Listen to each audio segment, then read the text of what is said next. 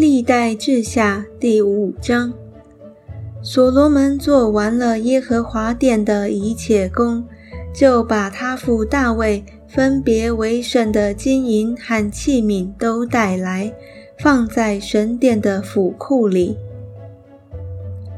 运约柜入殿。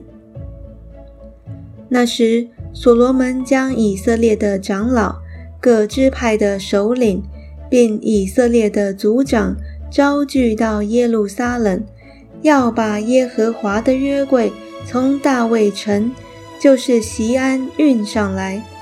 于是以色列众人在七月节前都聚集到王那里。以色列众长老来到，利未人便抬起约柜，祭司利未人将约柜运上来，又将会幕。和会幕的一切圣器具都带上来。所罗门王和聚集到他那里的以色列全会众，都在约柜前献牛羊为祭，多得不可胜数。祭司将耶和华的约柜抬进内殿，就是至圣所，放在两个基路伯的翅膀底下。基路伯张着翅膀在约柜之上，遮掩约柜和抬头的杠。这杠甚长，杠头在内殿前可以看见，在殿外却不能看见，直到如今还在那里。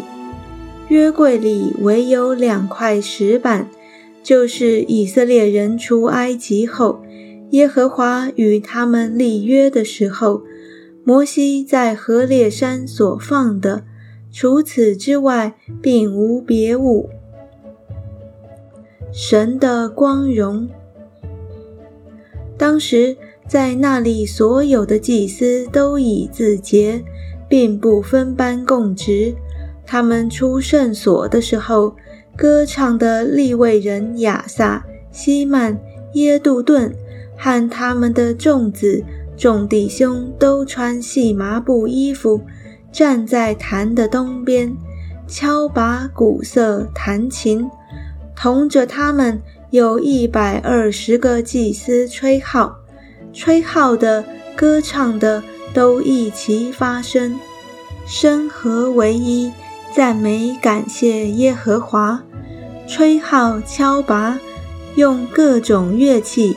扬声赞美耶和华，说：“耶和华本为善，他的慈爱永远长存。”那时，耶和华的殿有云充满，甚至祭司不能站立供职，因为耶和华的荣光充满了神的殿。